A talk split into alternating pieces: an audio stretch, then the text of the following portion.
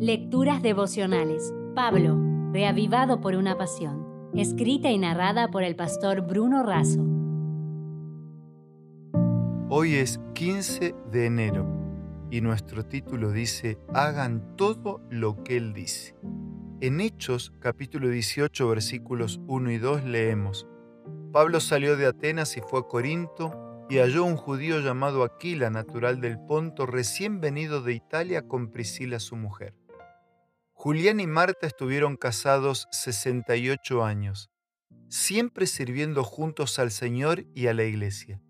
Marta como directora de Dorcas, Adra, y Julián como jefe de diáconos y predicador evangelista.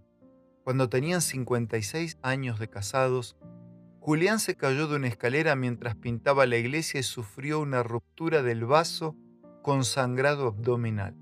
La situación era grave. Su vida corría peligro. Lo llevaron de urgencia al hospital. El cirujano necesitaba hacer una tomografía, pero el equipo no funcionaba hacía dos semanas. No obstante, tal estudio era indispensable para confirmar el diagnóstico y resolverlo. En ese momento, Marta, la familia y la iglesia oraban por Julián. Dios siempre se manifiesta cuando sus hijos oran.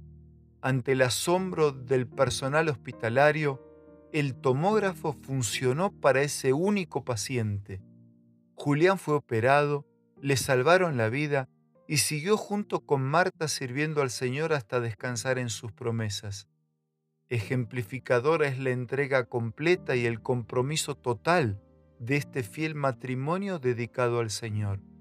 En Hechos 18 encontramos otro matrimonio entregados absolutamente a la causa del Evangelio. Aquila y Priscila conocieron a Pablo en su segundo viaje misionero. Ellos habían sido expulsados de Roma por un decreto del emperador Claudio contra los judíos. En Corinto comenzaron a fabricar tiendas para ganarse la vida. Ellos ayudaron a Pablo en el trabajo de armar carpas para que él tuviera su sustento y él los ayudó en su vida espiritual y misionera.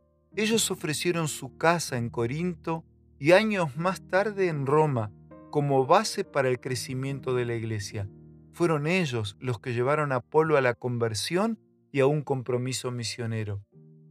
Aquila y Priscila nunca son mencionados en la Biblia de manera separada, siempre están juntos como matrimonio ya sea en el trabajo como en la iglesia.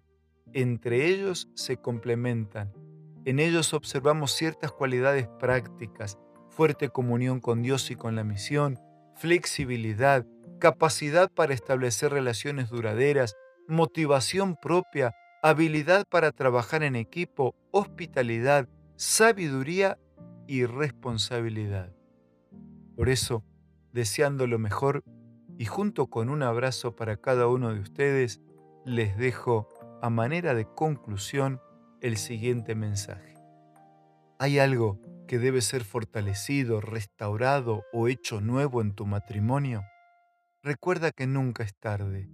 El mismo Dios que creó el matrimonio, el mismo que realizó su primer milagro en la boda de Caná, puede y quiere marcar una diferencia en tu matrimonio presente o futuro. Solo recuerda las palabras que María indicó a los criados en aquella boda con relación a Jesús.